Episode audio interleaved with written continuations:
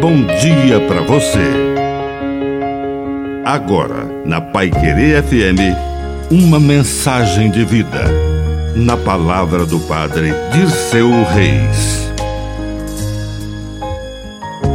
A vigilância é a mística dos que estão em sintonia com o Deus que sempre nos surpreende com sua visita.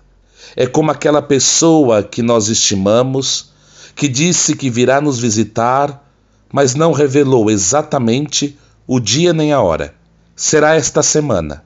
Então nós preparamos aquela sobremesa que nós sabemos que a pessoa gosta muito e deixamos na geladeira.